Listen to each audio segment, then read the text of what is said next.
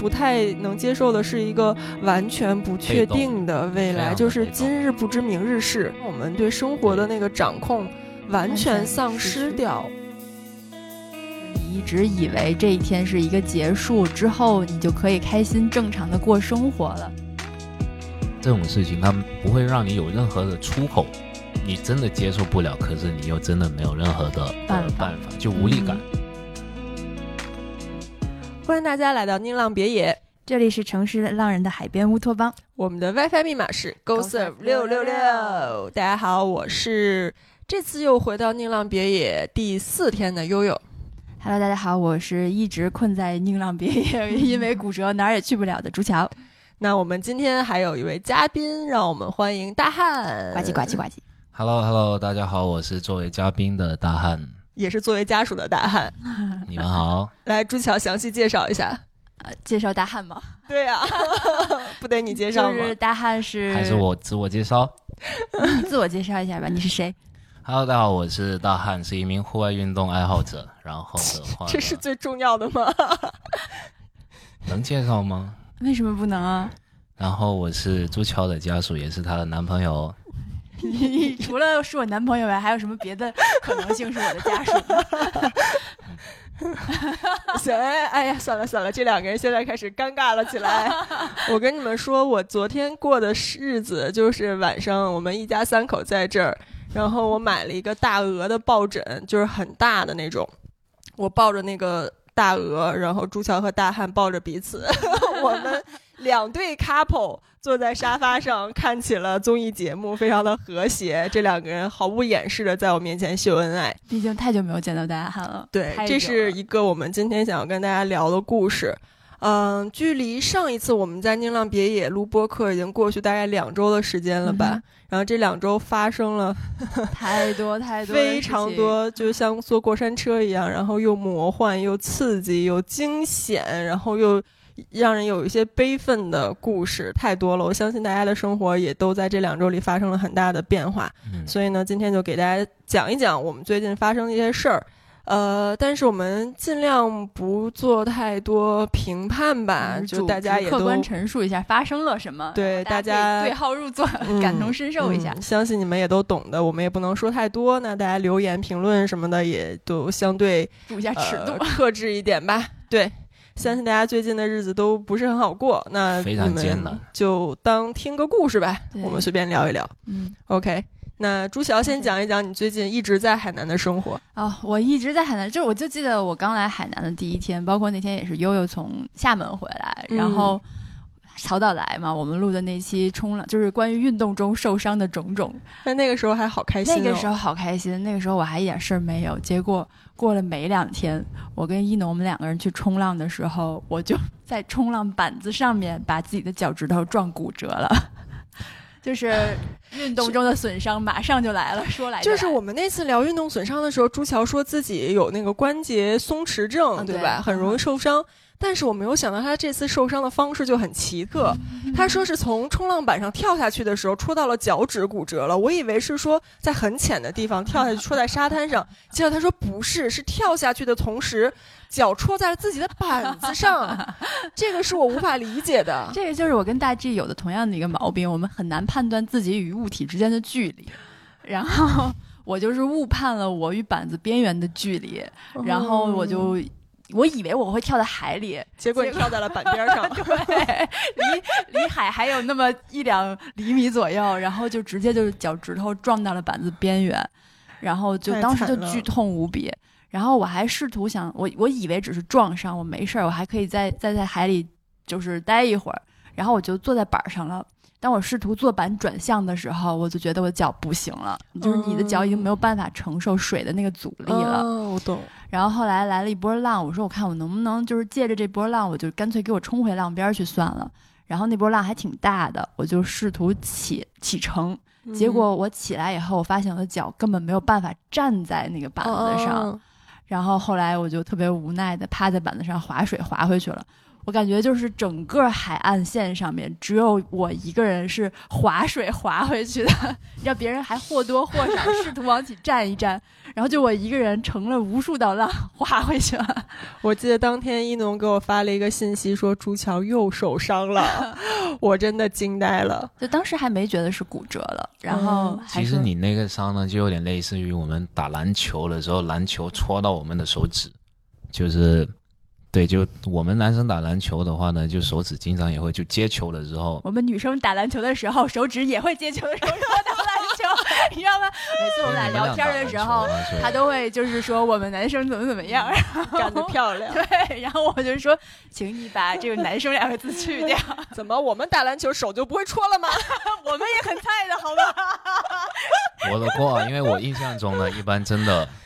篮球是属于女男生多一点的运动。你再说一遍。不，确实打篮打篮球的人里面男生更多一些。嗯，这话没错。嗯，好，对吧？对吧？观众朋友们，你们说我说的对不对？然后呢？没有啊，他就同理心代换了一下。我怕很多观众理解不了你这个脚趾受伤是一种什么样的受伤方式，它就类似于就受到物体快速的撞击。你的关节就一下子没有反应过来，就出现骨折吗？哎，好像我还还真不不不太确定，反正就是折的那一节吧。大家可以看一下自己的手指头，就是你最长的那根手指头的最靠近手掌的那一节很长的那个关节折了，然后出现了就是特别明显的第三关节。对对对对对。然后就所以相当于你是脚上嘛，所以就是没办法走路了，因为你走路的话会需要那个地方发力才能维持你整个脚的平衡。然后就是现在就是没有办法走路，是一个非常残疾的状态。所以也是因为朱桥受了这次伤，所以他就一直滞留在海南。对，呃，本来想回北京的医院就是治疗一下什么的，但是也因为各种形势变幻莫测，呃，这个往返交通什么的也经常飞机取消啊，政策变化呀，就觉得追赶不上这这些变化，很麻烦，所以后来就没有走。后面我们要跟大家分享的一些很奇妙的波折的经历，都是由朱桥受伤所引起的。首先就是因为朱桥受了伤，所以大汉才决定来海南照顾他，对不对？嗯，对。但是在来的过程里面，发生了很多离奇的事情。对我跟大家讲一下我这段经历是怎么样的吧。呃，首先呢，我是在北京是居家办公的，就是状态，然后在北京一直待着。然后呢，朱桥他在海南，呃，本身呢我没有计划来海南的计划，但因为呢他受伤，所以说，然后我也觉得最近的形势有点混乱，做个好家属来海南共 度时间。其实一直说想让我回去，就是我们已经策划好了，回去以后直接奔机场的急诊。然后就是我当我回去前一天。一农和方哥给我打了一个电话，说你不要回来。他说去北京医院非常的麻烦，你又没有三天两检，几个小时之内的核酸之类的，你是进不了医院的。嗯，那是两周多以前。对，你想你想回去看都看不了。他说你我建议你啊，要不就在这边先拍一个片子，等于是我受伤了一个多星期之内，我都只觉得是脚肿了，我没觉得是骨折。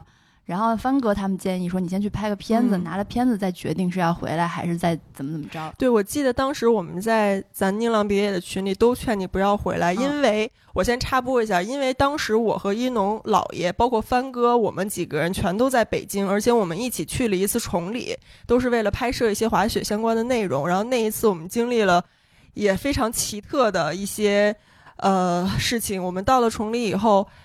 我终于把我们要拍的东西拍完。当天晚上，我说好，工作完成了，我现在可以稍微滑一会儿雪了。那是下午三点多钟的时候，然后得到消息说崇礼从明天开始静默五天。然后我们就是我那一天只滑了两趟雪，每一趟雪都是为了拍一组照片。然后我根本没有正式滑雪，就结束了这一趟崇礼之行，不到二十四小时。然后我们真的所有人屁滚尿流的。就回家收拾行李，然后开始往北京返，就是跟逃命一样。然后赶到北京以后，又开始经历各个小区不停的因为有确诊而进行的长达五天的封控之类的。一农是从崇礼回到北京第二天，他们家楼就封了，就封了五天。所以你当时说要回北京，正赶上我们所有人都非常抑郁的时刻，然后我们就说你不要回来，我们你回来也是，对你回来也是封在家里，你不如先在海南待着，嗯，先把脚看了，说至少你先去。后来我就还要回，不行，我非得要回。我想我被封控，反正我也动不了，我被封在哪儿？不是被封啊。嗯，然后帆哥就说不行，你别回来，你去。拍片子，你先拍完片子，然后你把片子拿给我，我给你找人看。然后他说：“反正你就是别回来，你先去拍吧。”我想说也也也也对哈。然后当天下午我就去医院了，结果拍完片子，医生就说：“你这得得打石膏，得打一个月。”我想说海南，你让我打一个月石膏，我折的是脚趾头，你得让我把脚都打上。我想说太痛苦了。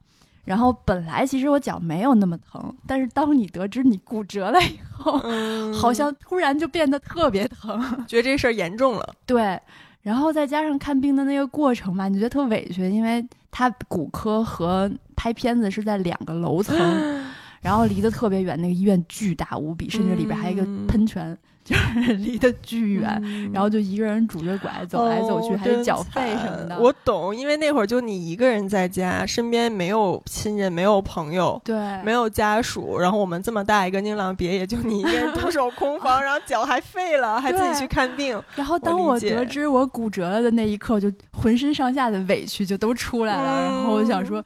我就要回家，我就要回家。对，但是后来就是想说，确实，因为那个脚长时间往下放着，你坐飞机不是得一直在地上放着吗？你不能翘起来，它就是长时间在下面，就是有种肿胀的，巨疼无比。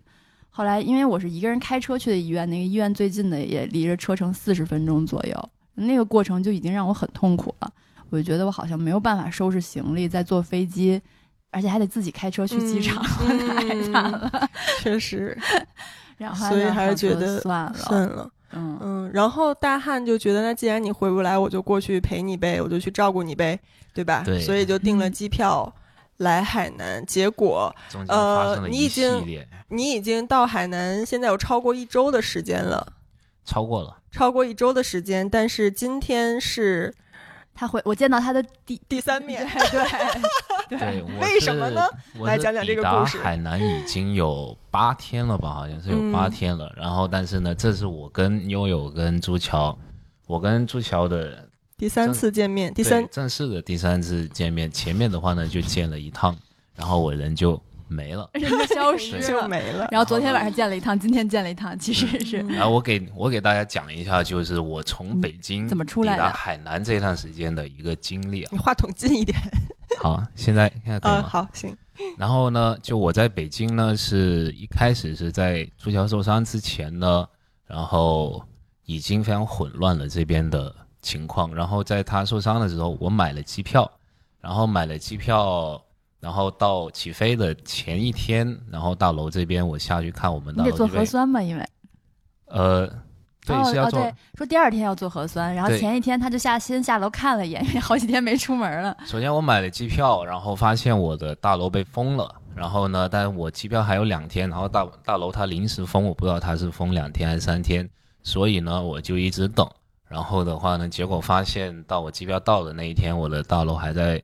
封封锁的，而且封锁的，呃，那个时间呢，以及原因啊，都非常的不清楚。然后呢，就是只是下了一个临时封控的一个通知，说我们这边有风险就封起来。然后呢，没有任何的对接，也没有任何的通告，也没有任何的消息，也没有联系人。而且当时还不是说临时封控不能超过二十四小时，就是没有人知道临时封控要封多久。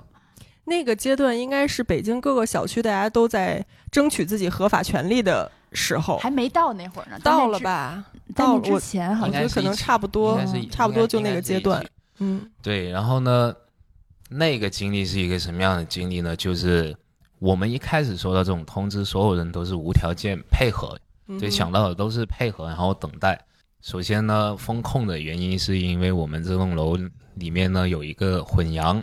它需要临时管理，然后呢是二十四号开始封的，所有人就不许出去了嘛。按理说所有人不许出去，那这个楼里就不会再有新的阳了。嗯，结果呢，二十四号临时封控，一直封到了二十六号，然后突然下面又改了一个新的通知，说这个楼里有阳了，你们要正式封。然后大家就会很奇怪，你二十四号就封起来了，这个楼里二十六号怎么会会出现新的羊？嗯，然后就各种还是说之前的那个，反正那个阶段很多地方都很混乱。对，然后后来好像说的是说二十四号说有几个混阳是三个人，然后把这三个人拉去做核酸是阴，但是好像做完核酸又做了一次，就是他们这些相当于是。有点类似于密接这种性质了，是每天都要给你做核酸的。嗯，结果就是拉出去做核酸的过程中，那个人不知道又在哪儿感染了，然后变阳了，所以这个栋楼里就相当于确定是住了阳了。嗯，反正就总之经历了很好几天以后，大汉的那个机票都要到期了，都要该走了。对，但最终反正还是通过一些通过一些合法的抗争，还是出来了。但是接下来又发生了一个让我很。让我觉得很诧异的事情就是，大汉出来了以后，就是说，那我不要在这个楼里先继续住着了。当时好像是改了机票还是怎样，反正还有两天的时间飞嘛。没改机票就觉得我还是能走，没改机票，就反正还有两天就要飞了。然后就是说，那我这两天别在这个楼里继续住，怕他又出问题，所以临时去了朱桥的那个亲戚亲戚家的一个空房里面，说我先去那儿住一下。然后为了要。来海南做了一个提前做了一个四十八小时内核酸，结果告诉大家发生了什么？就是因为呢，我在就我现在机票不是过不是后天到嘛，然后我现在出来我得做一个核酸，然后我去朱桥那一边临时住一下，就朱桥的一个家属。你说的话重复了一遍，然后呢？就结果做了一个核酸之后，发现第二天接到一个通知，就我居然被混阳了，就是又混阳了。对，我在楼里面呢，被就是被风控里面说有阳，然后呢，我去做核酸，那个核酸第二天告诉我我这边十混一了，然后结果呢，我要等待三天，就又是临时封控，所以被封在了朱桥的亲戚家。是的，然后呢，没办法就改了，又进行焦灼的一个等待，然后呢，跟一个隔离，然后又等了三天，哎。我这边呢，终于排查出来我是阴性的，跟我没关系。对我能坐飞机了，然后我就开始坐从北京到海南的飞机。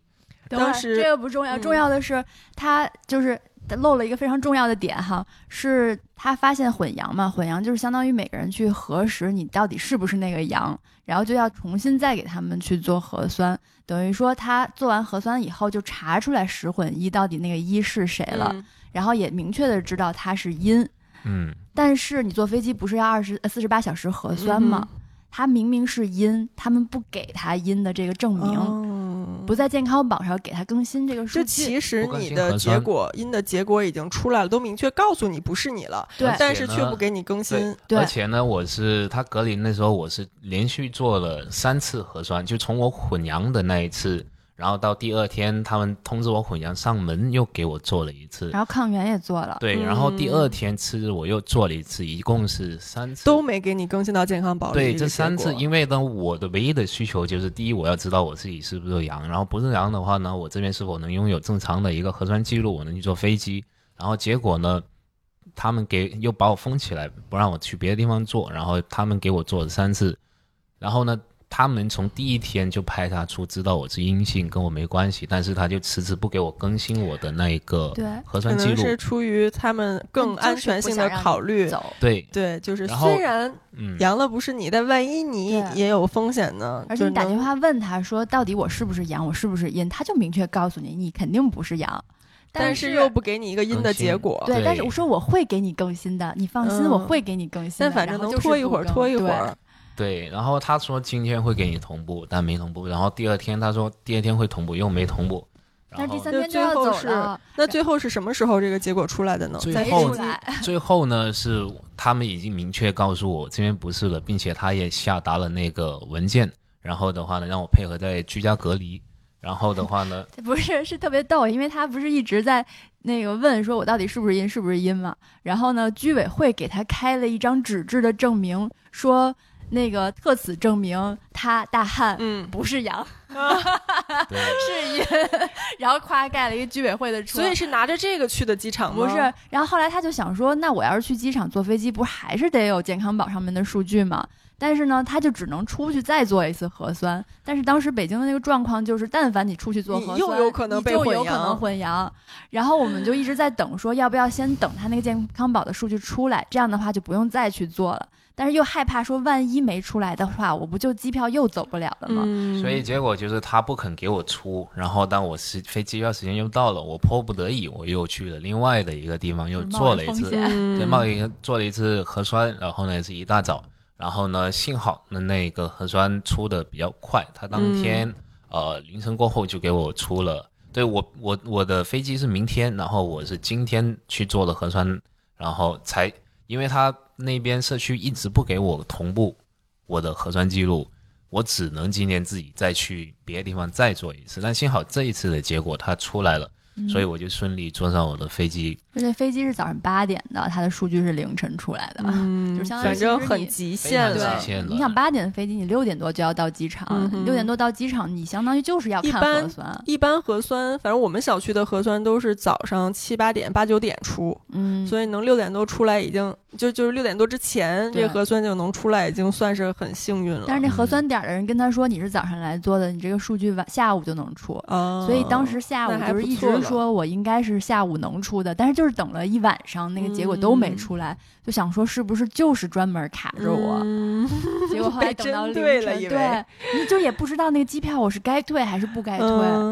对，非常非常焦灼。那他非常非常搞心态。其实呢，他要告诉我说我阳了，我这趟行程取消了也没关系。但是对我需要一个确定的答案。对，其实，在过去的两周里面，我我觉得我每一天也都是处于这种状态。我发现很多人。各种事情，其他都大同小异，都是同样的。对，我相信应该大家不管你在哪个城市，多多少少都会经历了这样的时刻。就是我其实也不是不能接受被风控，甚至不是不能接受说我真的感染了，我我生病了，这都好说。但我不太能接受的是一个完全不确定的未来，就是今日不知明日事，是甚至上午不知下午事的一个状态，就会让我们对生活的那个掌控。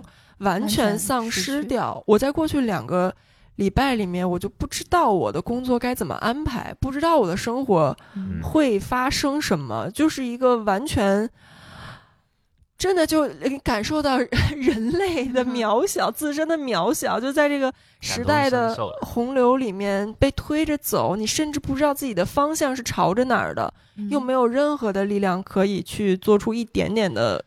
抗争，你没办法去做任何的，你都不知道自己跟谁要对抗。对，这是一个无形的东西，就裹挟着你，来自很多方向的力量，就把你推到一个地方，然后可能又在几个小时之内急转急转向，给你推向另一个地方。而在这整个过程里，你都不知道说我该怎样安排自己。他他会让你无力的点在于，他这他这这种事情，他不会让你有任何的出口。嗯，不会让你有任何的没办法去对接，或者说去输出，或者说去了解你，就是找不到那个解决方案。对。然后我我其实一个很大的感觉就是，有时候在这种大势之下，可能个人真的就是没有解决方案。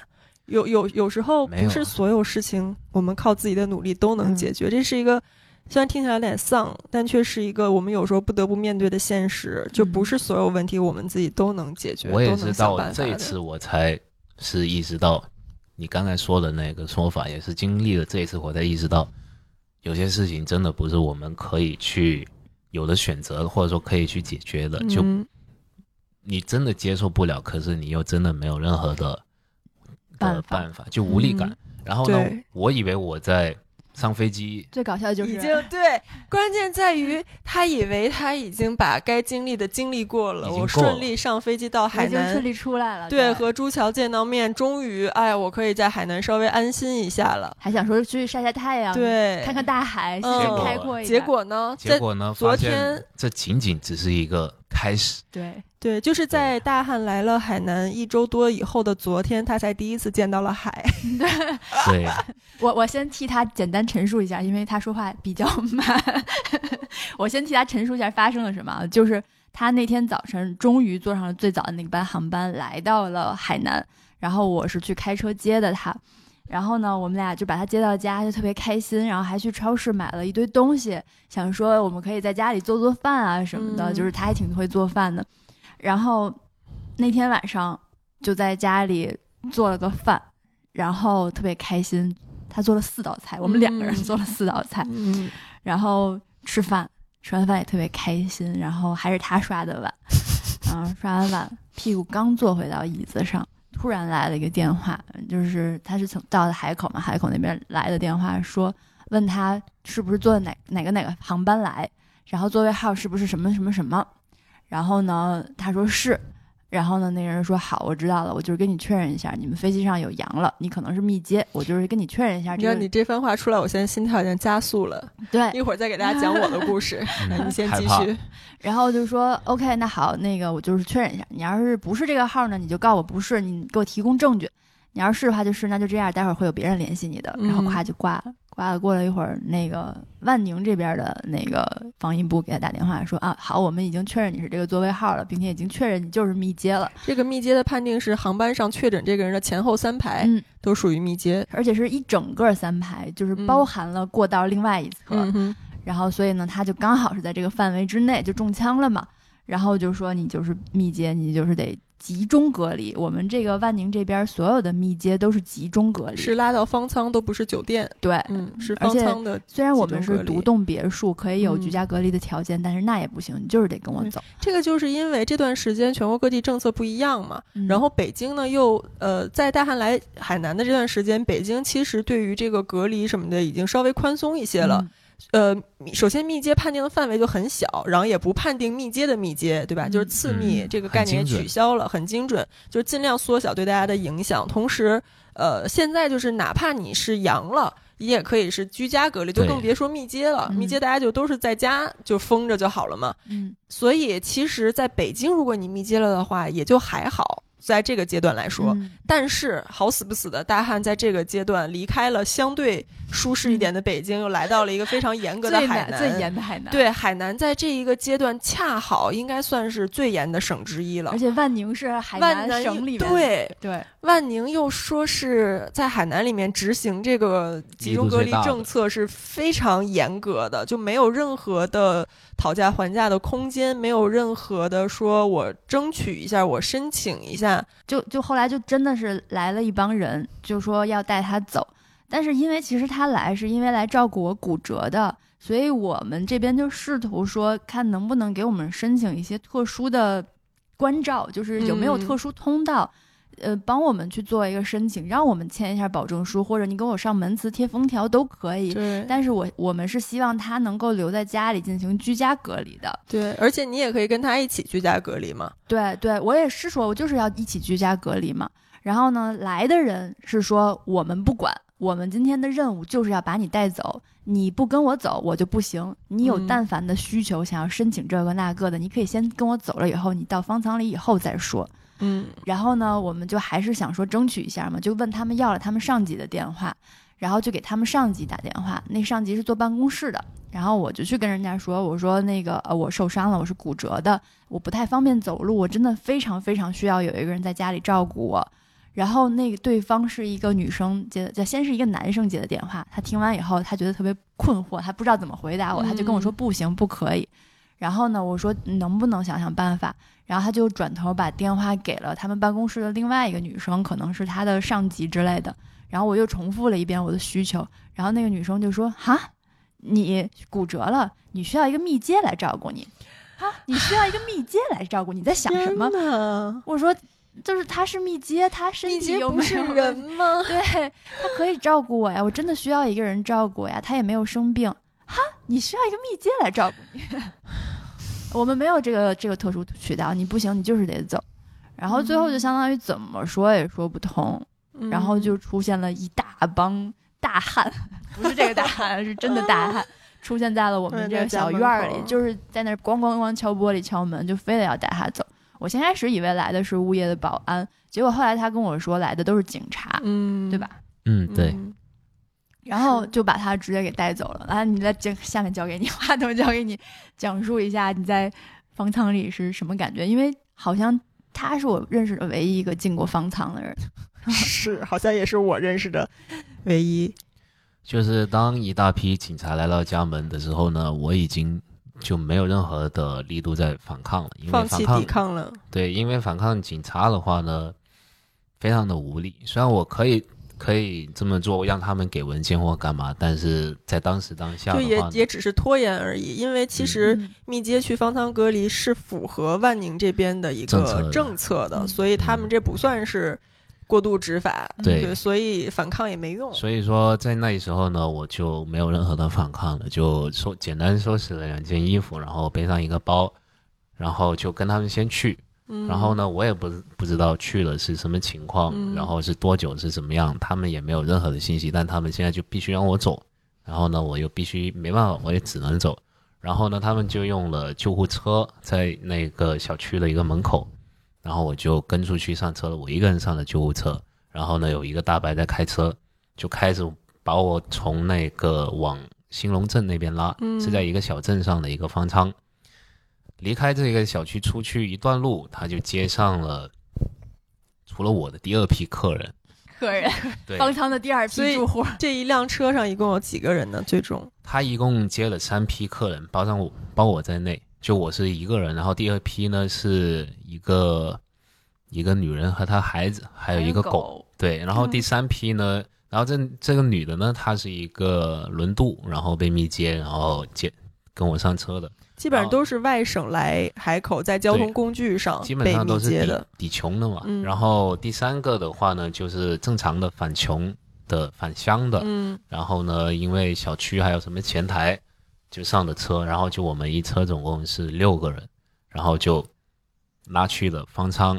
去了方舱之后呢，他就嗯下了救护车，然后的话呢就大白，就是他就是方舱就一铁皮围起来的板房，然后临时的那种，对，一些铁皮板房，然后呢，就大白给你给你拉了一个群，那个群就是用来每天给你送饭的，然后之类的，然后就给你安排了个房间，是单，但是单间儿，它是那种有点像集装箱那种铁皮房，对吧？嗯就然后一个小小隔间儿，一个小隔间儿的。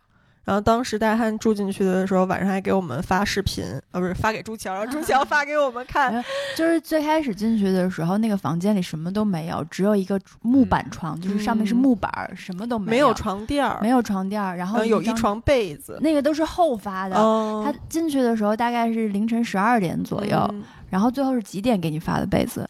呃，几乎到两三点，对，就是然后我才收到的那个物资，就前面进去就一个空房，就四面铁皮，然后一个铁铁的床架，然后就没东西了。嗯然后呢，我就在那边等待，他们说会会过来给我送东西。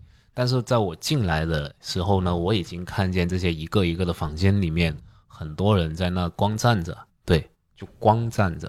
然后我那门都是开着的门，为什么你能看到别人房间里他有些人开着，甚至还背着包，他可能也是刚来嗯，对。但是呢，我感觉很多人已经蹲在角落啊，就不知道等了，像是等了好几个小时那样子。这个形容，对，蹲在角落就背着包，因为空了嘛，你坐的地方也没有，就不知道该干什么，无所适对，从但的状态物资。又没到，对，然后我感感觉他没那么快，我也跟他们一直在等。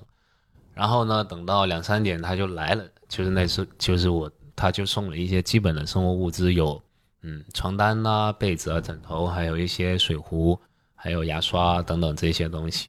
然后呢，嗯当时我挺挺想问一下我接下来什么情况，就是时间呐、还有我的吃饭呐、还有这些嗯费用是怎么解决的。基本不理我。当天呢，我也跟他们拉扯了，非常累了。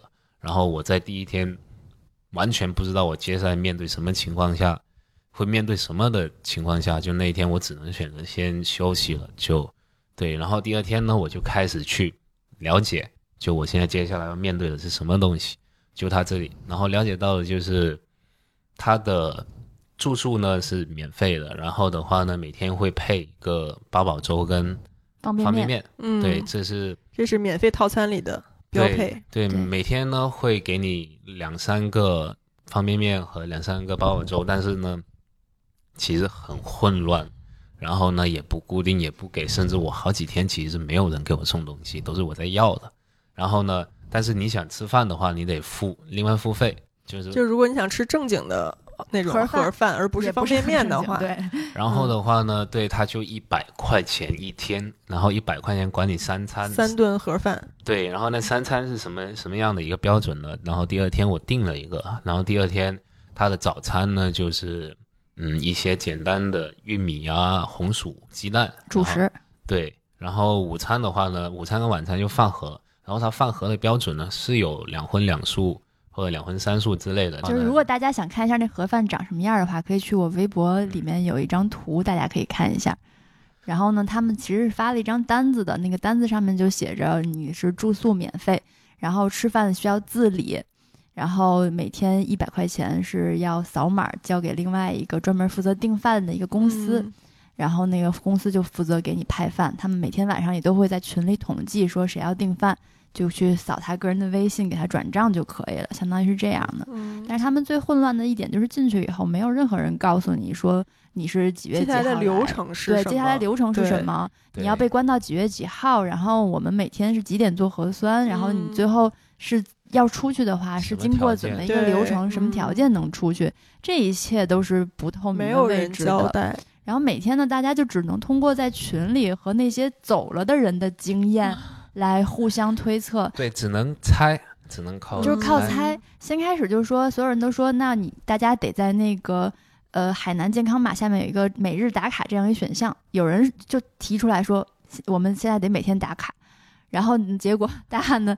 码本来是绿色的，他打完卡以后瞬间变成红色，然后他就在那群里骂，然后另外一个人就说：“谁说要每天打卡的？不用每天打卡。”然后呢，你就整个很混乱，因为不知道自己该干什么。因为其实走了的那些人，他们要求你走了以后要立马退群，所以其实没有人是知道真正的经验是什么。然后你在那个群里疯狂艾特他们的工作人员和领导，也没有人回复你。他们就说我们很忙，没有时间回复你们每个人的问题。嗯，你们到了时间以后，自然就会出去的。就是我是听朱桥说，他们每天会有一个名单，就是今天可以离开方舱出舱的名单，对出去的名单。所有人都是等当天那个名单上有自己的名字才知道哦，我今天可以走了。嗯，然后如果没有你的名字，就算你自己算日子，觉得我今天哎应该是到了，但是名单上没有你，但他们好像也没有。顾不上来给你解释为什么今天没有你，然后他也不会回答你说那明天有没有你，还是后天你可以走？对，不知道每一天都是看到名单才知道结果。对，看到名单你才知道哦，我今天可以出去了。那名单上没有我，你也不知道为什么没有你。然后所有人都在群里问说我已经待了五天、六天、七天、八天了，为什么名单上没有我？为什么我不能出去？然后就也没有人给予一个回复。他是怎么样的？其实呢，你环境恶劣没关系。然后的话呢，你时间长短其实也没关系，我们也都会配合。但重点的话呢，重点是它里面的东西非常的不可控，就是非常的混乱，因为它它混乱点在于。我们找不到任何的对接人，他把他不让你出去，然后没有任何的工作人员。大白呢，只是负责给你做核酸，就是你的肉体和信息都被隔绝了。就是你用电话呢去，你用电话去咨询任何的部门，就万宁的疫情防控指挥部，还有说他镇上的或者说社区的，其实呢，他们最终给出的答案呢都是没有答案。就这个。上级给下级，下级给上级，属于这种状态。然后你问他什么种说不知道，问他，然后呢，他说什么不知不知道等结果。然后呢，我们他正常会给我们一个模板，说什么五加三。其实，但是呢，经过群里面的人问呢，其实没有一个没有没有多少人是标准的五加三，因为它有非常多的不可控因素。它在于它的计算方法也是未知的。这个五加三指的是五天集中隔离加你回家以后还要继续居家隔离三天。嗯。它就不可控点在于它的时间的一个计算，它是从你当天算呢，还是从次日算呢？还是从你密接的那个时候开始算？还是从对，还是从你的密接的末次接触算呢？它都没有一个说法。然后呢，这就会产生你前面会有一到两天的浮动，后面又会有一到两天的浮动。那如果但是群上面所有人的投诉以及抱怨，让我产生了一种非常坏的一种结果，就我很有可能是。五加三再加二再加二再加三，很有可能会出现这种情况，所以大家没办法，只能问，就是说我你让我待几天没问题，你告诉我。对，如果你一开始就告诉我，我就需要待十天，那我心里也是有数的。我可以数着一天两天，知道是怎么回事儿。但是其实我的情绪崩溃就崩溃在我问清楚了他几号回来这件事情上了。对，因为朱桥大汉在方舱的时候。呃，一直是从试图从方舱内部得到一个确切的信息，同时朱桥在方舱外面，在家里就那几天一直在打各种一二三四五，打各种防疫办的电话。我们这儿镇上的防疫办，然后市里的防疫办，省的防疫办，还有社区，对，就是给所有人打电话问这个政策到底是怎么样的，然后他什么时候能出来。结果有一天好像是问到了，终于问到了，你知道吗？就打了 N 个电话以后，打了 N 个电话以后，因为。他他就说那个五加三嘛，然后我先开始，那我我说五的话是从哪天开始起算？这个时候我终于得到了一个确切的回答，就是说是末次接触阳性患者开始计算。那也就是他飞来的那一天吗？对，按理说是这样的，但是其实在下面执行的时候是从第二天开始算的，就是比如说你二十九号来的，就是从三十号算。嗯，就是这个首先是一个不不一样，但是呢，我的一个好处是我问到了，首先是末次。第二，我就是也跟他申请了，说我骨折在家能不能有特殊渠道？他说他去帮我打听一下，但是他没有办法给我回电话，他要求我下午再重新拨给他。嗯，我说那好，那也 OK。我说第三点，那就是这个人你能不能帮我查一下，他具体是哪天能出来？既然你们有名单能带他走，那你一定有名单写他几号出来。嗯，然后那个人还挺好的，他非常的明确告诉我说，大汉这个人他就是十二月四号可以出来。嗯，于是因为按他的五天的计算。就是你密嗯末次接触，刚好五天，怎么着四号也是到时间了嘛？就是在他的名单上面有写他五天的集中隔离，就是到四号。嗯，所以这个是我在等待的那几天中唯一的一个救赎，就是我明确的知道他十二月四号是一定可以出来的，至少确定有个时间点。因为疫情防疫指挥部是这么告诉我的。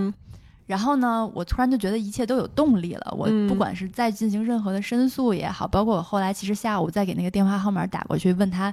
帮我问的那个特殊情况能不能申请？其实最后我的电话就再也没打通。但即便如此，我也知道没关系，因为我只要再等几天他就出来了，我都是可以接受这个结果的了。结果呢，就是。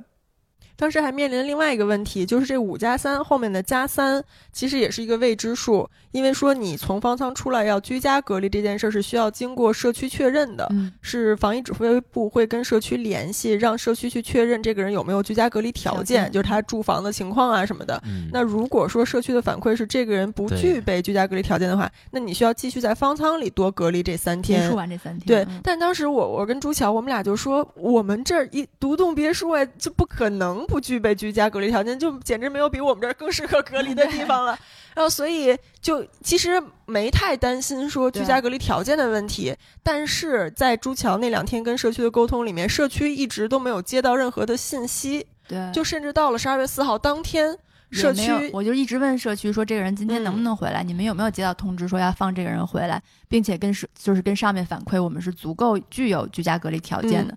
然后社区的那个人给我的回复就是我们没有接到指挥部的通知，我们不接到通知的话，我们没有任何办法去给你进行任何的操作。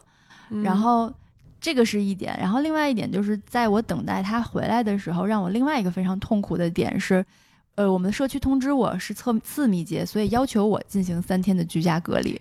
这就有点奇怪了，因为当时二十条和九不准已经明确发布出来了，已经明确的对取消了对次密接的这个概念了，然后相当于我是没有任何理由需要在家里居家隔离的。所以，当我得知他十二月四号可以出来以后，我后面几天 fight 的事情就是我不要这个居家隔离。但其实你也并没有说我一定要出去怎样，但是觉得这个事情不合法、不合理。因为我确实也出不去，我这个这个状态确实是让我哪儿也去不了。但是我就是觉得我不应该被判定为。这他其实也没有给你判定为你是什么，他只是说你是他的同住人，那他去方舱了，你也得居家隔离。他们甚至没有一个明确的说你是作为次密接要怎样啊？他说了，他说了，他说你是次密接，所以你必须得要居家隔离。我说，我就跟他描述了二十条和九不准嘛。我说，那你要是让我居家隔离，我可以配合，但是你能不能给我出示一个文件，就是要求我居家隔离的东西？然后他就好给我发了一个文件，下面盖的是某某镇的一个疫情防疫指挥部的呃这样的一个红头的文件，嗯，但这个文件上面并没有写我的名字，就是姓名，而且那个文件根本就不是说你作为次密接的，他就只是说对你返乡你需要三天居家，对，姓名那里是空的，然后说让我次密接，我说你这个文件不对呀。我说你 你要给我文件，你至少文件上面写的我的名字吧，而且你这个是返乡的文件呀。然后我说你要是想让我居家隔离，我非常愿意配合，但是麻烦你让你们领导来找我。他说好，然后问我要走了我的电话号码，结果就再也没有人给我打过电话。然后我就想说，那这不就是层层加码吗？我就开始往一二三四五投诉，结果我投诉了，我我那个记录上面显示我一共投诉了六封信，除了打电话以外，还有自我申诉，就是在网上填单子的那种。他们每一封信给我的回复都是，请要么就是请您配合疫情防疫指挥部的工作，要么就是如果有任何问题，请您咨询疫情防疫指挥部，然后给我一个电话，然后咨询某某镇疫情防控指挥部，就是我向你投诉反映这个镇。他的问题，然后你把这个单转给说你去咨询这个镇的防疫指挥部，对，然后就等于这个圈子来回来去转，然后我再给那疫情防疫指挥部打电话，要么他说，呃，就是打不通，要么就是我打通了以后，他说你有什么问题找一二三四五，就是一个死循环，你知道吗？然后就巨痛苦。后来呢，好不容易熬到了十二月四号，就是当时我心情所有都是好，今天大汉要出来了，我马上就要解封了，这一切都可以过去了的时候的那一天，他们大概是每天下午五点半左右放名单，然后我就一直在沙发上特别焦灼的等名单。当那时候悠悠已经回来了，然后他就看着我，就是 很紧张的就在那一直刷手机，就等着放名单。然后那天他们非常缺德的是，他不放名单了，他改成敲门了。就是谁今天能出去，我就去敲你的门就不告诉你你今天是到底其他人你到底是能不能出去，就能出去人我偷偷的敲你的门，他就是就是我不公开发表今天能出去的名单，对，反正我敲门了你就走呗，没敲你门你就在这等着呗。他也不说他什么时候敲，敲到什么时候？对我我就是从现在开始敲了，敲到门的人就可以走了。他也不说他敲到几点。你也不知道我是半个小时之内没等到，我今天就没了，还是我要等三个小时，今天就就是心一直在悬着，对，嗯，然后就特别紧张。我当时还跟悠悠说，我马上就想到了日本的那个死刑的政策，他是比如说我判了你死刑，然后你这个死刑犯呢就会被关进监狱，但是我不会告诉你你哪天执行死刑，嗯，你就是每天都等着，当今天你需要执行死刑了。早晨，那个给你送饭的人就会告诉你说：“今天，你就要死了。”等于你是当天早晨才知道今天我要执行死刑了。而在这之前的每一天，你都会想，有可能是今天，也有可能不是。那我今天该以什么样的心情来度过这一天呢？我不知道。对，所以这其实也是一个精神上的折磨。他就是不明确告诉你。而且日本死刑最残酷的一点，它是绞刑，就是上吊的那种。所以你对这个死刑本身就充满着恐惧，再加上你不知道哪天要被执行死刑，你每天早上醒过来都有可能会通知你，你今天就是就没有一天能睡一个安稳觉。对，所以这个是非常痛苦的一个折磨。所以甚至会觉得这个死刑的时间越长，你等待时间越长，那个精神的痛苦是越大的。对，就是如果十年以后。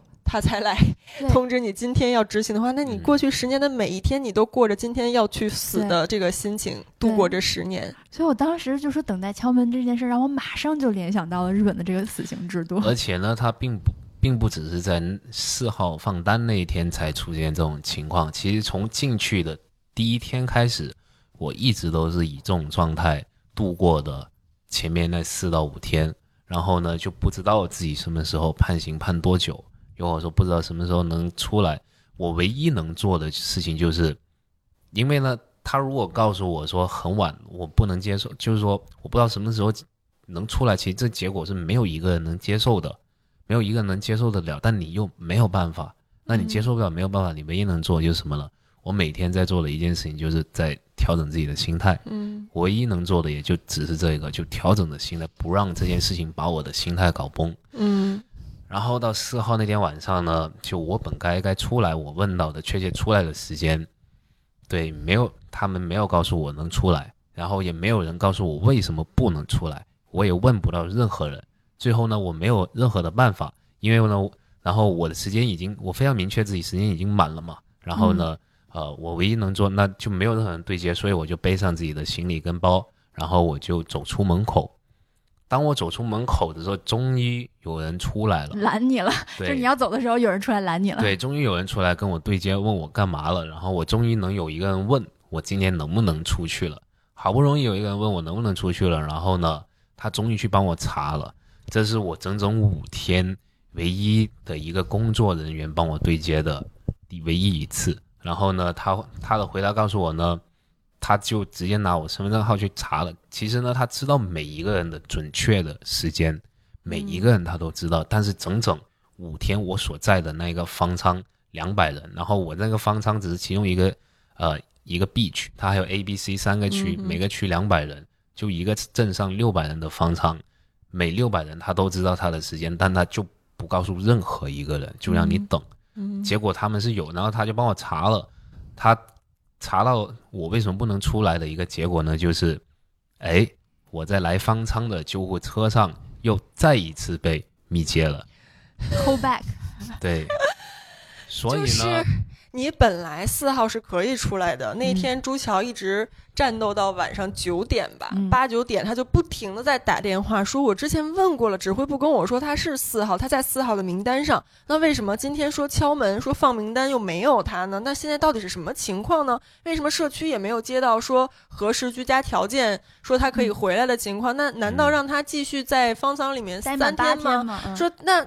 我们有居家条件呀，再让他在方舱待三天也不合理。那到底什么情况？谁能给我解释一下？然后没有人能说出来到底是为什么，是怎么回事？只能靠你硬自己走出去，去以不合理的方式去争取得来的一个回答的机会。就是然，然后大汉终于在方舱里面找这个人问到了，结果就是说你最后一次，对，就是你最后一次密接那个航班确诊的时间是。那比如说是第零天，但是你在第二天的时候还是第一天的时候，因为你在转运的车上那个人后来他被也被确诊了，他也阳了，所以你那天才算是最后一次，对，就是密接这个确诊的时间，对，所以就等于我查的疫情防疫指挥部给我的那个时间，并不是最终结果，对对，让我信念感崩塌的就是你一直以为这一天是一个结束之后，你就可以开心正常的过生活了。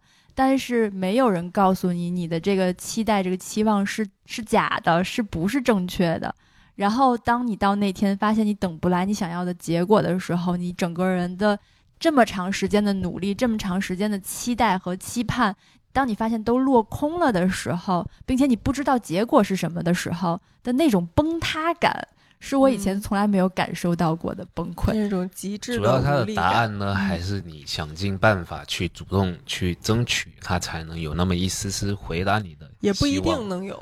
对对，就是那个我崩塌的时候，他还没有确切的问到，他其实是第二天才能被放出来，所以那种就是对未来又开始充满了更多的不知道的状态。因为因为现在这个状态就是已经不符合我一开始的判断了。那不符合判断以后，我需要知道原因是什么？那新的判断我要如何去把握？对对，那他是晚了一天呢，还是之后三天，还是怎样？你总得告诉我一个原因和接下来要怎么办吧。其实你告诉我。就算你告诉我再待三天，大家也都可以接受。我相信大汉也是做好了这心理准备，觉得可以接受。但一个就悬而未决的事情一直挂在那儿，就找不到对，找不到一个确定答案是最恐怖的事情。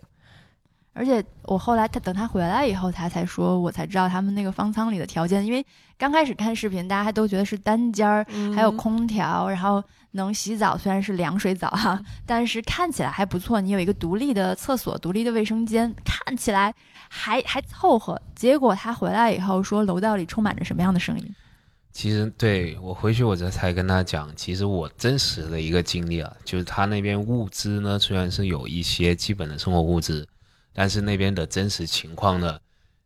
第一，你每天的心情是在这一种非常无力的状态下，就没有任何的，就是你能对接的出口的状态下去度过的。除了心情以外，他楼道全都是那些大白在推那些板车运送物资，从早到晚几乎二十四小时没有停过的那种板车在地上的咣啷咣啷咣啷，对那种嘈杂声，还有每一个房间。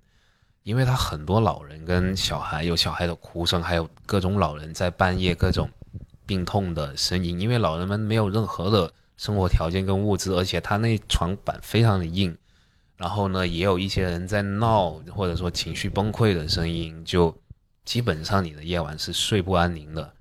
鬼哭狼嚎。对，然后呢，你只能就在这种状态下，对我度过了时间。所以当他就我那天事后问出来了，所以就是说什么呢？是我因为我的我是因为我的航班密接了，我要接受隔离，然后我又恰巧是因为转运的时候隔离，我被密接了，然后还要继续隔离，对，要延长隔离的时间。我又延长到我最后一次密接。的时间之后，我才终于出来了。然后呢，总的来说，我来海南这一趟的一个过程是什么呢？首先，我买了机票来海南，然后我被我的楼被封控了。好，那我就等它封控完出来。然后我为了坐飞机，我要去做核酸。然后我做的那个核酸结果我被混阳了。好，那我混阳了，我又等他隔离完，我又我再坐的飞机。好，我坐飞机，然后我被密接了。对，然后我密接了，我要去隔离。嗯，对，然后我去隔离。好，我因为隔离被再一次的密接了。所以我经历了这最后的一次密接，当时我的一个心心态是怎么说？心如死灰。对，我已经磨磨没了，就整个人只能说磨没了。我我没办法。我只能以这种方式，我只能以最坏的打算去保住我自己的心态，嗯，不然这样子我会崩掉的。对，这这时候除了调整心态，别无办法。对，对我只能不是，只能没有任何的怨言，然后只能把自己的所有的抱怨跟委屈全部给藏起来，然后呢，对，让自己去接受所有的坏事情。你要在心里把它合理化。对我只能接受它。我如果不逼自己接受它，我在方舱的那一段那一段日子，我是我的心态是直接炸掉的。对我能做的就调整心态，但最终最终在昨天晚上，对，昨天下午，然后呢，我接到我能出来的一个一个一个通知书了，我坐上了大巴，终于见面了，终于见上了。又有，终于见上了。别见我不重要，我谢谢你。重要啊，因为这件事情，其实这件经历还有一个很很恐怖的点在于呢，如果说当时我不是在北京被封控啊，或者说混阳又被隔离，要不是有呃朱桥的一些亲戚在帮我去打电话去投诉两句，然后呢，在隔离还有方舱的这段时间，要不是有朱桥有佑你们就是一直在帮我了解情况。就如果我是独自一个人去承受这些东西的话，我真的是没有任何的人跟我宣泄，或者我能讲出这件事情。但要不是因为我，你也不会经历这些。这这这些事情是会直接给你，让你对整个世界观，或者说你的人生，真的它会给你造成一个非常深的一个阴影来。这些事情，其实它对你的肉身来讲，并没有什么实质性的伤害，甚至也是一种保护。如果万一你那个时候被被被真的被传染了的话，也会第一时间的，对吧？就是至少在那边有医护的人员有药，呃，但是这种精神上的 所所承受的压力和那种不确定性带来的心态的失衡，我觉得是就真的很难避免，很难调整。而且你说就有亲人有那个朋友再去跟你一起分担，其实最终可能大家也都没有。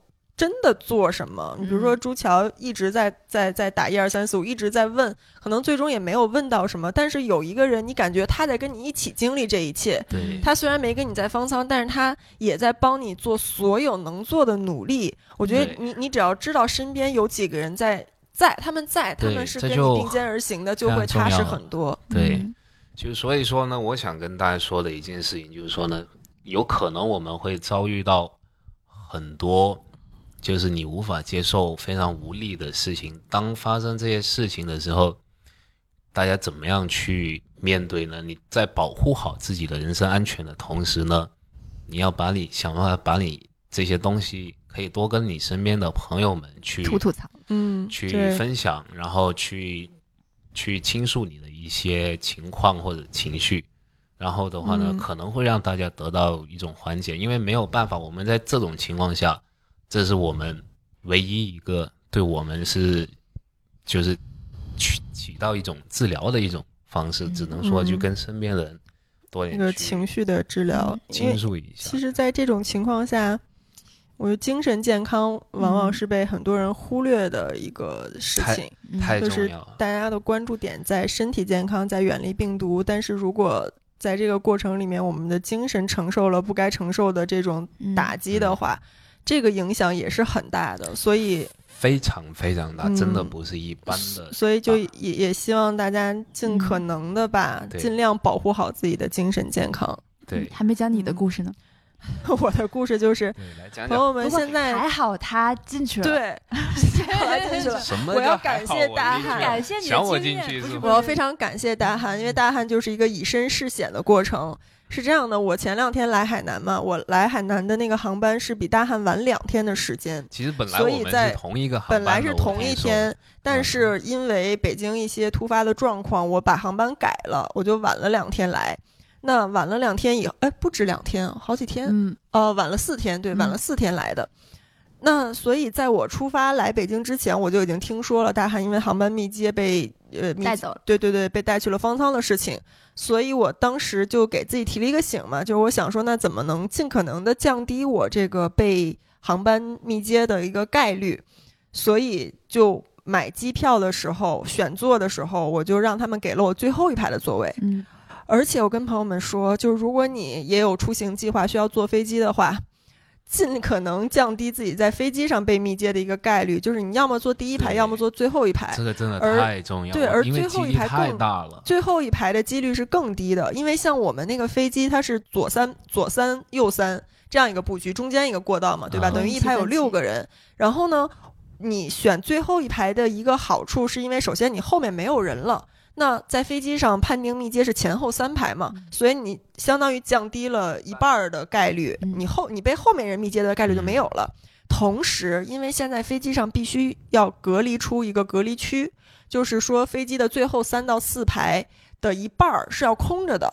嗯也就是说，哦我当时坐在最后一排的呃一个靠过道的位置，而我旁边过道另一侧那一整排都是空着的，那三个座位空，后面三四排都空，所以也就相当于很大概率来降低你的风险的对我有计算，我有计算过这个嗯概率。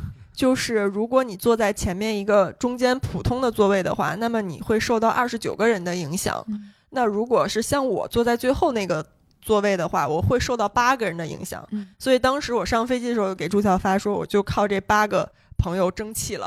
嗯 只要这八个人不出事儿，我就不是密接。嗯，但如果你往前坐的话，二十九个人里但凡有一个是阳的话，你都要被拉走。对你你也要被拉走。所以我们只能是说从概率上面尽可能的降低它，然后就交给命运了。我控制不了。但我又不能因为这个风险，我就说我就在北京待着不来了。我爸妈还在海南，我还需要来看他们，需要给他们一些一些支持。对，所以结果呢？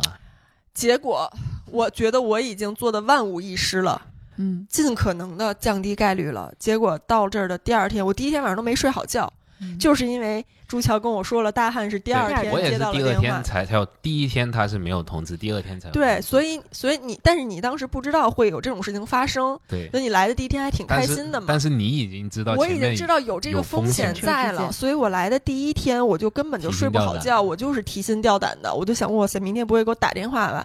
结果怕什么来什么。第二天上午大概十点多的时候吧，当时朱乔还在他的房间里面写投诉信，对我正在给国务院打电话呢，正在日理万机啊对正正在问大汉什么时候能出来的事儿，我自己在客厅里面，然后我就接了一个电话，接到的时候他就问你是孙佳琪吗？你是不是昨天乘坐了什么航班？然后我当时整个人就是后背发凉，你知道吗？汗毛都立起来，我这后背都汗毛都立起来。然后他说：“嗯，你这个航班有确诊啊。”然后我就感觉我当时整个人都颤抖了。我说：“然后呢？”然后他说：“你是密接。”然后我真的当时整个人就是脑袋是懵的。嗯，就我想，我已经选到最后一排座位了，只需要这八个人，太可怕了，只需要这八个人好好的，然后就这么低的概率都都都会中吗？然后我就怀疑对，我就整个人真的我就懵了。我我还跟他确认了好几遍，我说：“那你告诉我，确诊这个人是哪个座位？几排到底是不是真因为我就不相信，我不相信，就八个人，因为。我也中了，对吧？对然后就说：“你你告诉我他是几排？”他说：“你不是五十七排吗？你最后一排吗？”说：“那这个人就反反正是你前后三排呗。”我说那你得告诉我是几排吧。他说我不能告诉你这个，我也不知道。天哪！我说那那那我怎么能确定我就真的是密接呢？嗯，然后他说反正那我这么跟你说吧，反正我通知的人是五十三排到五十七排。嗯，就是没有证据他就是说他不知道啊，是哪一个，但是他负责通知五十三到五十七的人。嗯 OK，那我就想好，五十三到五十七都是密接，那相当于就五十五是确诊喽。嗯而我印象里回想了一下，我那个航班，我前前面的一排，再前面一排就所以你还五十五真的去那一排，算了是我脑子里过了一下，五十五排只有一个人有座，只有一个座位是有人的，天啊！除了另外一边是那个空的隔离区以外，三个能坐人的座位有两个是空着的，啊，只有一个人。就恰巧在坐在那儿我想，天哪，是他，就是这一个人吗？我是他这整个人就就就崩掉了，真的心态崩了。后来我就开始挂了一个电话，以后他说，他说我现在就通知你，你就在家待着，千万不要出门，哪儿也不要去，你就在家呃等着。待然后说，因为他是海口这边的嘛，嗯他说一会儿那个万宁第一个电话的人，是海口对对海口先通知你，就是站住不要动。我也是，然后说万宁这边，我们现在把消息同步给万宁，万宁这边会会来找你。他没跟我说是具体什么措施，嗯，他就是说万宁这边会联系你的，嗯你就在家等着。对，然后我当时就崩溃，因为我已经知道有大汉的前车之鉴，我就知道如果密接了是跑不掉跑不掉，一定只能是只是。能收拾去方舱对对，所以我当时整个人就是瘫在沙发上，然后我就冲着外面喊着。朱桥，然后朱桥就探个头，啊怎么了？我说出事儿了。然后朱桥就是 争一下，朱强等一下，正在，我想问一下，那你当时是不是特别特别愧疚啊，朱桥？我对，因为当时是我建议他选的最后一排座位，就是我还特意给他发一个信息，我说。就是好像最后一排是风险最低的，然后嗯我说要不就选最后一排吧。结果我当时真的特别愧疚，我想说我要是不让不跟他说这话就好了，我觉得是不是都赖我？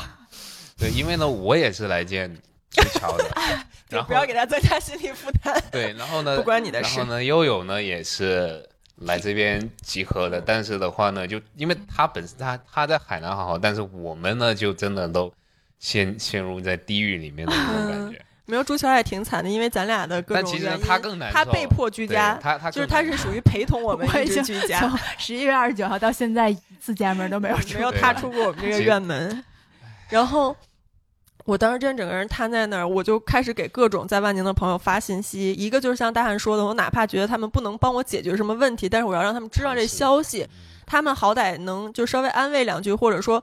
呃，以他们所能知道的信息给我补足一些对，给我给我补足一些我不知道的消息也好，对吧？我就给一些本地的朋友啊什么的都都发了信息，但是大家也都没有什么办法，甚至还有人就是特意去又帮我 double check 了一下，就是说万宁这边的政策有没有可能选择居家隔离，或者去酒店对，或者说我们自费去酒店隔离，也比在方舱就是条件稍微好一点嘛。但是后来得到结果都是没有这个可能性，就是说以万宁目前的政策来说，密接只有进方舱这一个选择。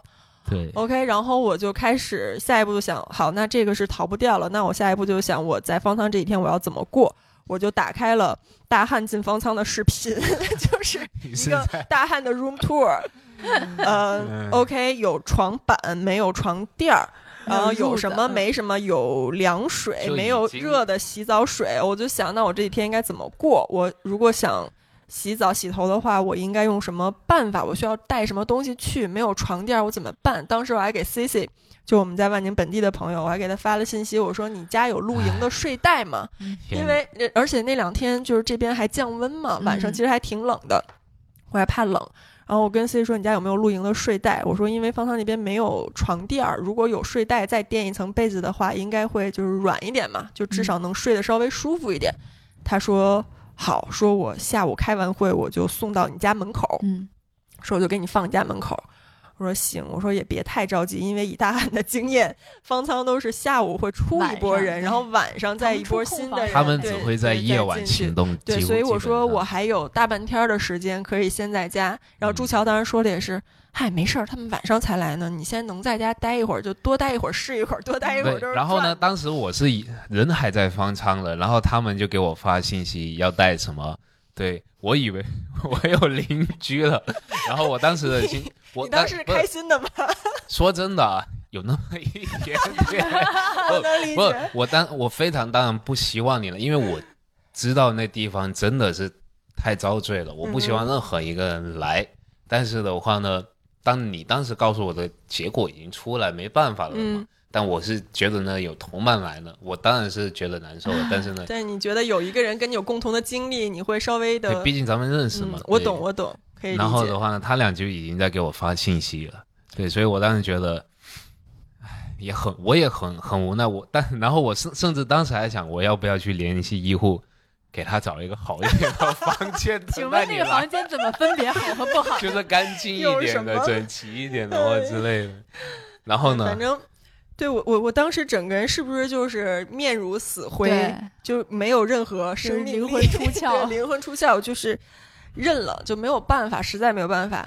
然后当时别的朋友还说：“那你快收拾东西，多带一点儿啊，什么零食啊，吃的喝的什么。”嗯，玩的东西多带一点，但是我当时没有任何力气起来收拾行李，并且我他就在沙发上躺下了，一直躺。因为你知道你去到了，你也没有心情去做任何东西的，他那种操作。我当时就想的是，我尽可能等到他们来上门喊我的时候，我再开始收拾行李，因为收拾行李这个动作已经意味着这一切痛苦的开始了，对对，所以我就不想。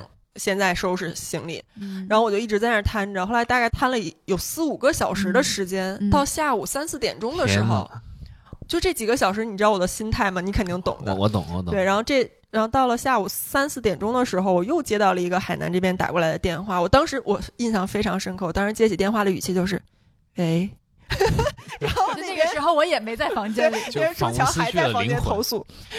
喂，然后对面说。你是孙佳琪吗？你是不是昨天乘坐什么什么航班？他说对呀。我心想，我知道了，怎么又来一遍这种痛苦的消息？又告诉我一遍。他说飞机上有一个确诊。我说我知道呀。所以呢？对啊，你们不是已经让我去了吗？然后他说你现在住在哪里？我说不是已经联系过了吗？我的地址都给你们说过了呀。他说是之前已经有人跟你联系过了吗？是一个女士吗？我说对呀，我都告诉他了。然后他就说哦，那我们可能不是一个部门的。说你再跟我说一遍。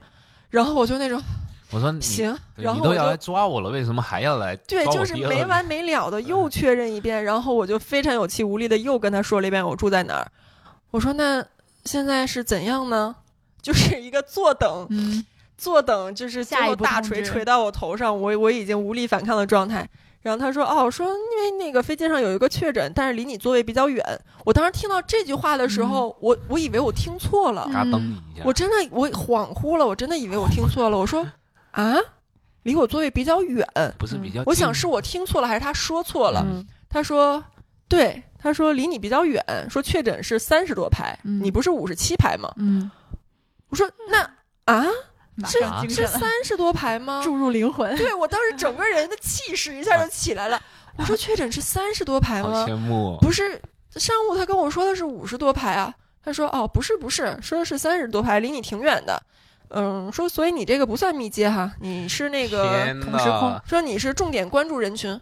他在他跟我说的这是一个不知道从哪来的词儿。他说你是重点关注人群。说你现在。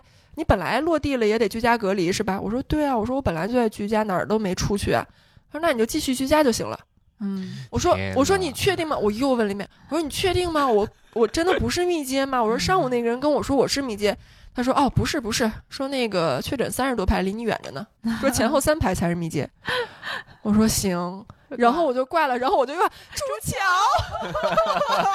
我又怎么了？我以为他们要来了。对，然后我说。又说我不是密接了，我真的整个那天心情跟坐过山车一样，就上下起伏。然后朱乔说：“怎么每一次我不在这个房间里都会出事儿？”我说：“停，你现在就待在客厅，哪儿也不许去。这个事情就发展到这儿为止，就截止在我不是密接。对，不要再有任何的消息进来了。你待在客厅不许出去。然后我就开始在客厅待着，然后每次因为我们客厅里没有厕所。”我说悠悠我想去厕所，快去快回，赶紧回来，就真的很恐惧。我想要是朱笑不在这儿，我一个人在家的话，真的会崩溃，那个情绪压力太大了。我当时也没敢跟我爸妈说呢。朱笑后来还问我说：“你跟你爸妈说你你你接要去方舱？”我说没有，我说想等，就是最终尘埃落定，然后拉我去了，然后我确定了我在哪儿，要要怎样，一切都定了以后再告诉他们，省得我现在说他们也是跟着。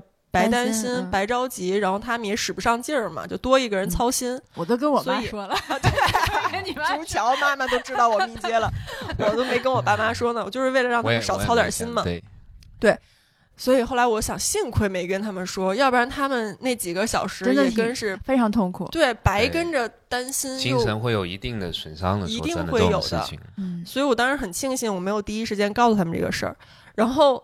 等到我知道这个消息以后，我当天晚上再接到任何电话，我都极其紧张，尤其是看海南来的，因为我搞我自己搞不清楚到底是什么情况，这两个电话哪一个是对的？我到底是还是不是？还是说这飞机上有两个确诊，一个在三十多，一个在五十多？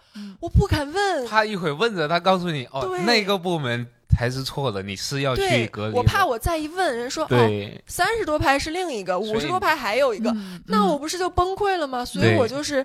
有点鸵鸟心态，就像我躲在这儿，别来找我，别来找我，我不知道，不知道，不知道，就到这儿了。对，后来就这样等。对，当天晚上我又接了两个电话，因为之前的两个电话都是来自海口的，然后晚上又接了两个电话，一个是来自万宁防疫的，然后一个来自我们镇上的防疫的。嗯，然后万宁给我打过来，呃，说的是，呃，他是怎么说？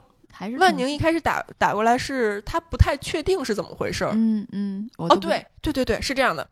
是海口的第二个电话打过来说确诊是三十多排，你不是密接。然后万宁又打电话说：“哎，你航班密接了呀？”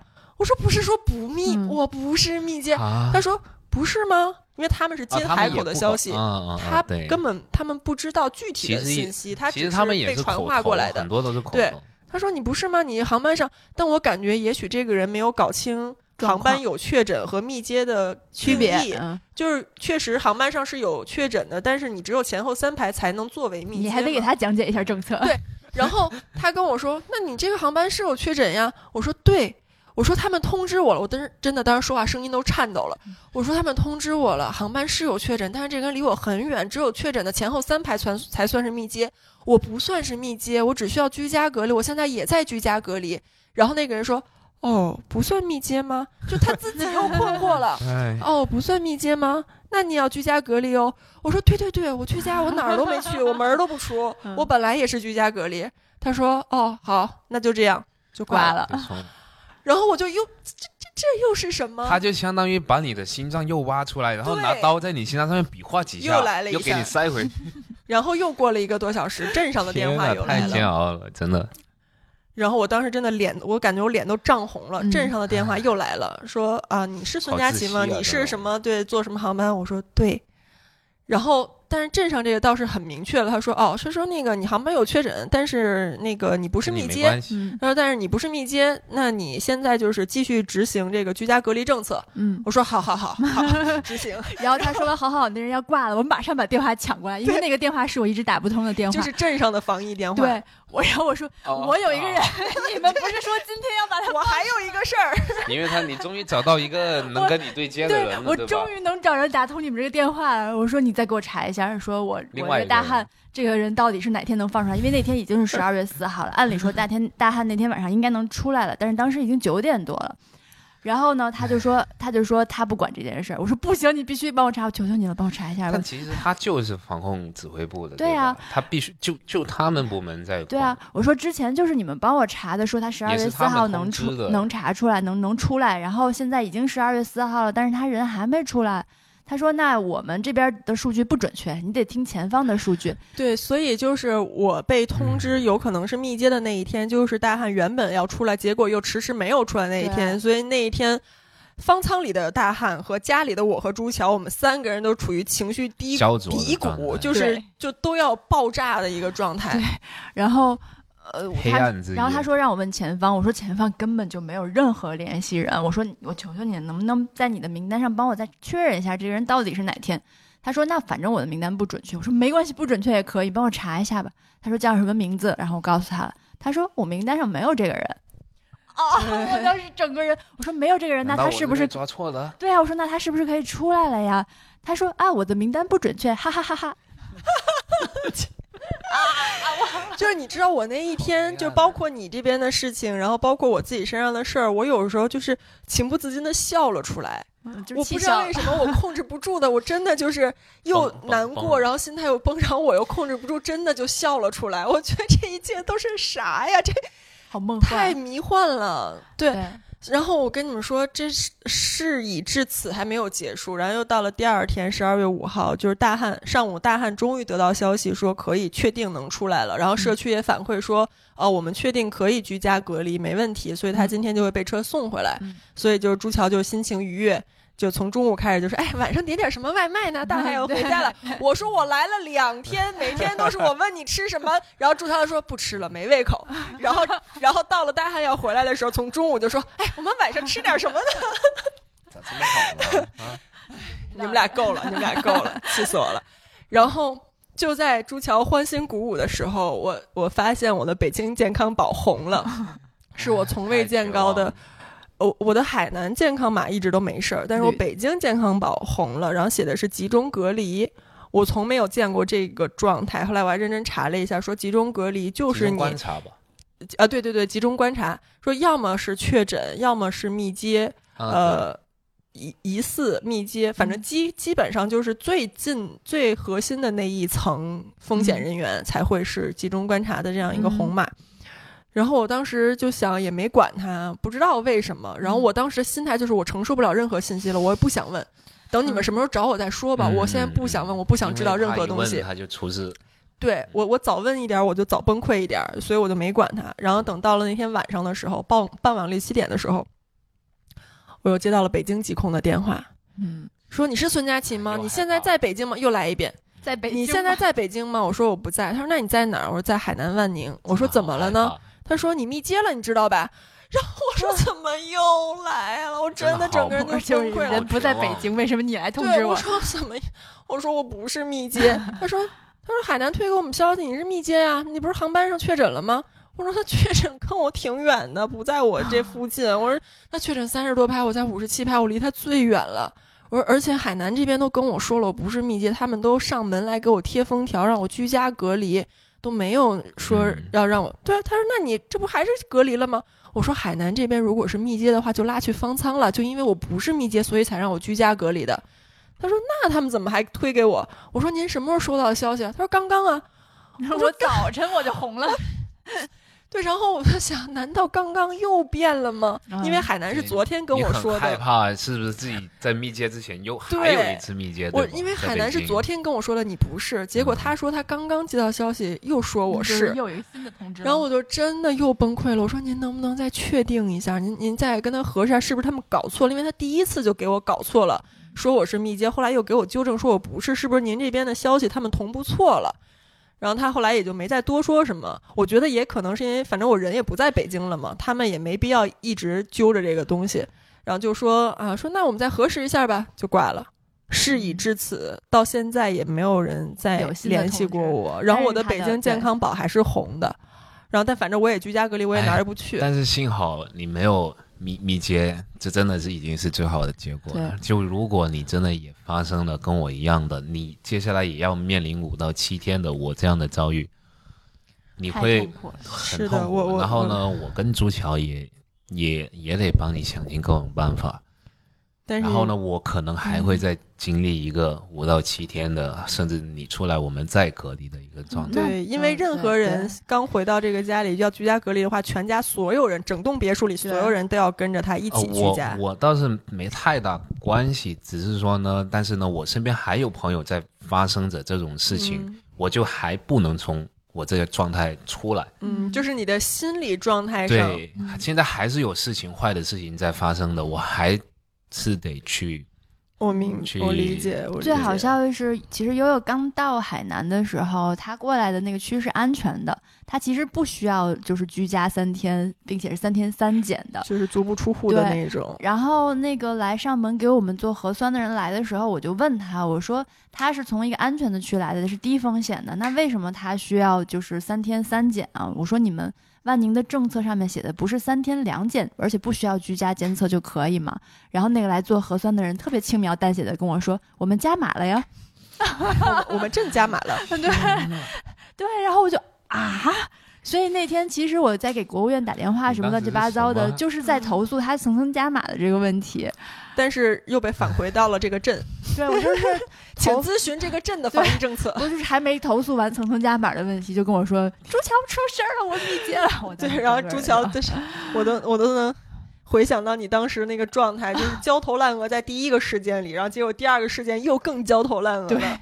就每一个都不是你自己身上的事儿，但都是你身边最近的人，然后就很很很难摆脱出来。对，所以然后我经历这些事儿以后，一农立刻退票了，因为 本来一农是比我晚两天的航班也要来。的，本来今天也来然后对他本来应该今天来，呃，昨天昨天他应该昨天来，但是现在已经到，因为。对，因为大汉经历了一次这样的事儿，我们会觉得可能他点儿背，嗯，对吧？从北京就一直被被追着，然后经历各种波折，就觉得他点儿背。然后结果我来又赶上这样事儿，虽然目前为止啊，咱只能说呸呸呸，目前为止有惊无险，但是也就觉得这个概率风险还挺大的。对，所以那个一农就说算了，说这心脏承受不了，确实说还是别因为去方舱这个真的他的一个对人的一个经常。精神上的一个损伤还挺大的，所以真的这个宁愿不来，真的。然后昨天晚上，对，昨天晚上大汉刚回来，海口和三亚对，突然大汉刚回来了，嗯，然后就是收到各种消息说。海南各个港口对于省外省入入这个省的人不再进行分类管控，然后不再要求你必须落地居家隔离三天五天什么落地检都是自愿，对落地检都自愿，落地检自愿了也就会相当于导导致对你不知道飞机上有没有阳了，机有核酸就可以。对，所以落地以后，如果我在这边不强制要求我做核酸的话，那也不知道阳不阳，不知道阳不阳就很难追到说我在飞机上是密接了。对，所以这个概率又降到很低，然后所以一农又觉得，哎，好像 对，好像也可以来，然后就发生在我出来的第一第一。对，所以之前。我我们跟朱晓，我们还在半开玩笑的说，这个眼看这事情发展的趋势，大汉可能是倒在了天亮之前的六点钟，就六点半就要日出了，大汉在六点钟倒下了。然后昨天这个消息出来，我跟朱晓是倒在了六点一刻，倒在六点一刻，再坚持十五分钟天就亮了。对，但这十五分钟前十五分钟是躺在了方舱里，所以我永远是活在黎明前的人。可以挺好的，但是就是相当于是留个纪念。就是我，我其实当时一开始得知我可能要去方舱过几天的时候，我在内心里唯一安慰自己的一个说法，就是在这样一个大时代里，也许你你你真的经历一次这个核心的事件，也算是你在这个大时代里留下的一些记忆了。然后，当然能避免还是避免，没有人想要去寻找那个痛苦。但是如果作为一个自我安慰的话，嗯嗯，作为一个调整心态的话，就是我有这样独特的经历，嗯，对吧？别人也没有。确实是，这是我，这是你唯一一个被关进方舱的一个经验。我的经验就是骨折，就是这这，我觉得大汉可能这几天是唯一一段让你。真的彻底无法掌控自己生活的啊，就是之前或多或少还都有点冷眼旁观的心态，就觉得这件事跟我好像没有太大的关系。然后突然这一下，就是这件事就是发生在你本人身上了的时候，你对这件事的看法什么的，一下就会改变了。嗯，对，所以有的时候又觉得，其实我们也并没有真的遭受什么。如果你就是抽抽离出来。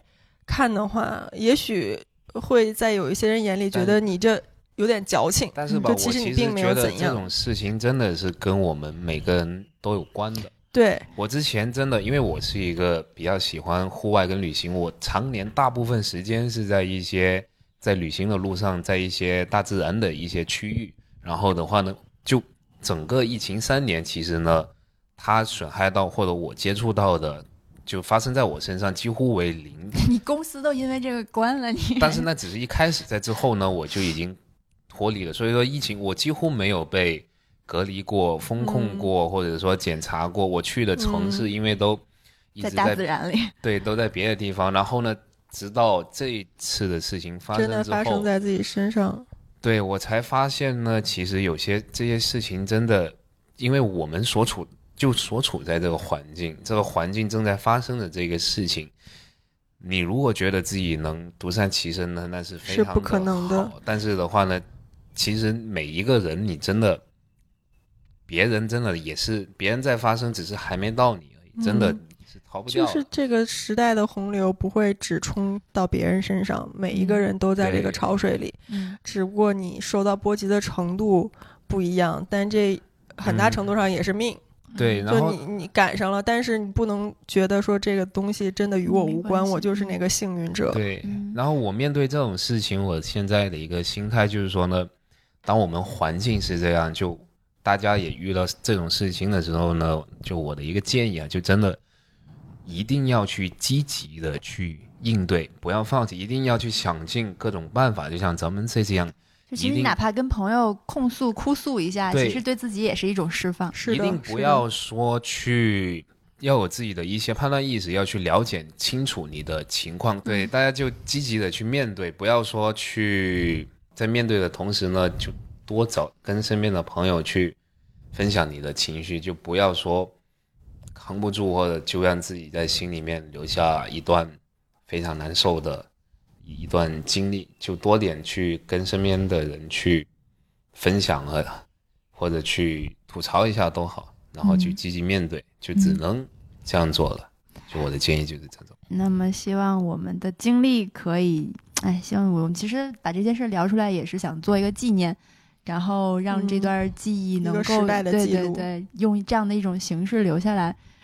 嗯，不管大家经历过还是没经历过，就是当听个故事，感受一下。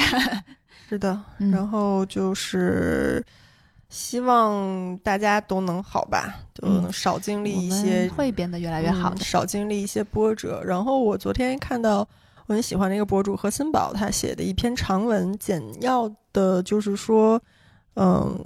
觉得接下来可能这几年都会比较艰难，不管从任何这个这个角度上来说吧。然后他的建议是，觉得大家尽快找到一个适合自己的小共同体，嗯，是凛冽时是凛冽时局的应对之道。对，大概意思就是说，当有这么一群呃兴趣相投，然后或者是价值观趋近的朋友，能够在身边，你找到一个小的共同共同体，你可以融入进去的时候。你的内心至少会变得安定一些，你的情绪至少有人可以跟你一起分担。这其实也是我们这段时间特别大的一个感受，然后也是我很感感恩有宁浪别野这样一个地方存在，就是我们相互之间抱团取暖，就是同志。对对，真的是有一种战友情谊。就包括我跟一农跟老爷我们在崇礼经历的那些事儿，然后包括在。这边来来回回，哪怕大家不在一个地方，但是会远程的去出谋划策呀，会想办法呀，会分担情绪啊，这些其实真的在一些特殊时刻真的非常非常重要。然后也希望我们的这个播客也可以给大家一些陪伴和安慰吧，也相当于一个大家的树洞。你有什么不舒服的，也可以跟我们吐一吐。对，稍微克制一点的，对对，大家就是大家把握尺度哈，都理解的。嗯，对，在在线上作为大家的一个共同体吧。嗯。好吧，那我们今天就这样，希望大家都生活可以越来越好。拜拜，拜拜。